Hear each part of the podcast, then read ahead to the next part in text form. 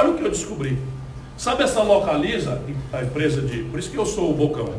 Eu sou destemperado, é por isso. Sabe a localiza, essa empresa de, de locação de veículos? O nome do dono dela é Salim Matar. Sabe quem é o Salim Matar? É o secretário de desestatização e privatização do Bolsonaro, do Paulo Guedes. Pois bem, o secretário que o Paulo Guedes encarregou de vender tudo, inclusive brincando, falou em vender o Palácio do Planalto, da Alvorada, numa reunião da Câmara de Comércio Brasil e Estados Unidos. Eu fiquei chocado com aquela brincadeira. Pois bem, este cidadão é dono da Localiza. E a Localiza não paga imposto quando compra carro. Vocês já sabiam disso? Então a Localiza vai na montadora e conseguiu as leis brasileiras, não paga nem o IPI nem o ICMS. Aí um carro que custa 45 mil reais, ela tira por 31 mil.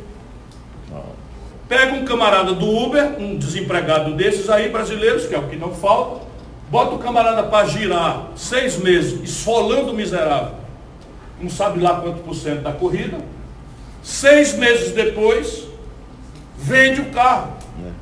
O carro que custa 44, ele comprou por 31, ele vende por 35, 37, porque já desmobilizou, já desvalorizou, ele abate do imposto geral dele a desvalorização no balanço da, da localiza, e 60% da receita bruta da localiza vem de. Errou, que era, quem disse que ela era uma empresa de locação de veículos, vem de venda de veículos. Ela e as outras empresas de locação, sabe quanto é que bota o dinheirinho seu, meu, do nosso, que falta para a educação? 5 bilhões por ano. Assim como eu acabei de dizer, 5 bilhões por ano. Sabe quanto é o contingenciamento todo do orçamentação das universidades federais do Brasil, com essa crise toda? 8 bilhões de reais por ano. Pergunta, o que é, que é mais justo? Dispensar o imposto do Salim Matar para essa jogada ou pagar as contas da universidade para educar nossos jovens? Aqui então termina a minha reflexão. Esse é o problema do Brasil, não é um problema técnico. E se você estivesse no Chile, na Colômbia, na Venezuela, você não tem essas saídas. Na Argentina, coitados, foram longe demais nesta loucura. O Brasil é um dos raros, para não dizer o único país do mundo do desenvolvimento retardatário que tem essas imensas portas de saída.